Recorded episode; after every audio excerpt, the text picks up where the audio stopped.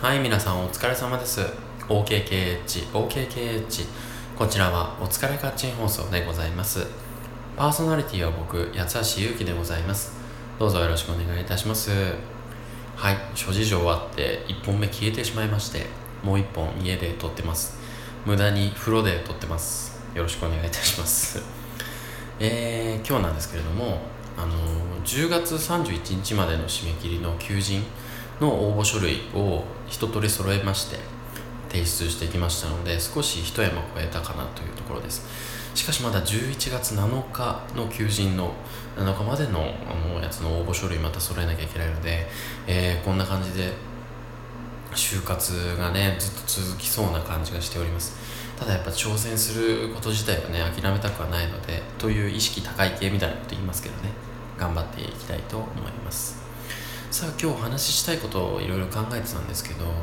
最近ですねちょっと収まっていた肌荒れがだいぶまたひどくなってきちゃっててもう何かなと思ったんですけどあのやっぱりこれかなって思うんですけどコーヒーをね控えてたんですよちょっと前まで。でもやっぱり朝コーヒー飲まないとやっぱりシャキッとしないなっていうのがあってでなんか割と飲むようになってきてるんですよね。朝ね。缶コーヒーとか買って飲んでるんですけどやっぱりコーヒーって利尿作用があるから結構トイレ近くなっちゃったりするんですよね。でトイレ近くなるなってでどんどんビタミン C が排出されてしまうそうなんですね。なんでそのお肌のまあお肌を守ってくれるビタミン C がどんどん流れ出てしまうということで肌荒れにつながってしまう。ということなんですね。だからすごいやっぱ世の中コーヒー飲んでる人いますけどそのなんだろう。うん。そういう人たちは多分ビタミン C とかすごい豊富なんですかね。どうなんでしょうね。僕がただ単に飲みすぎなのかもしれませんよね。うん。だからコーヒーとのうまい付き合い方がねよくわからなくなってきてて今。うんなんか喫茶店とか入るとどうしてもコーヒー頼みたくなるじゃないですか、うん、星のコーヒーとかにそうだし上のコーヒーってもそうだし。ええいろいろやっぱドートールとかもそうですしね。なんだかんだコーヒー頼んじゃうんですけどやっぱちょっと距離をねなんかね喫茶店入るとどうしてもブラックで飲みたくなっちゃうんですよね。でそのブラックで飲みたくなると余計その作用が結構で胃も結構荒れるらしいじゃないですか。あんまり胃が胃の中に何にも入ってない状態でコーヒー飲むとちょっと胃も荒れるしっていうことで余計良くないんだというふうな話でしてだから好きなものが飲めないっていうのはちょっと辛いなぁと思っている八橋ゆうきなんですけれども皆さんそういうことないですか？僕なんかはね好きなんでそのコーヒーやっぱねそのうまさあるんですよお店によって。美味しさ酸っぱさ苦さとか。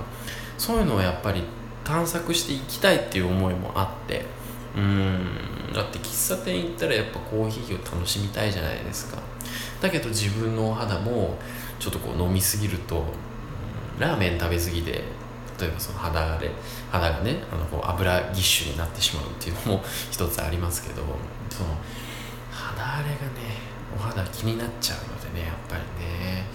一旦こう荒れ出すとやっぱ僕かいちゃう方なんでねちょっと気をつけなきゃいけないっていうところなんですけどね。まあ今日はそれだけの話なんですけど。余談をちょっとしますとその肌荒れっていうのも一つねその結構ストレスによるものもあるみたいなので最近ちょっと、まあ、睡眠もできてないのかなと思いつつ結構お肌は生活習慣を、表すバロメーターみたいな存在なんですよね。何かこう食生活が乱れたりですとか、うん、ストレス抱えてるですとかお肌の調子でやっぱり生活のことが分かっていくと思うのでまあ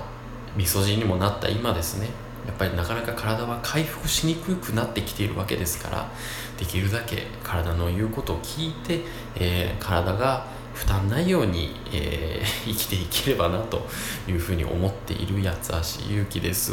なんかそういうことに気を配らなきゃいけなくなってくる年齢っていうのがすでにねちょっと辛いは辛いんですけどね。はい。ということでした。失礼いたします。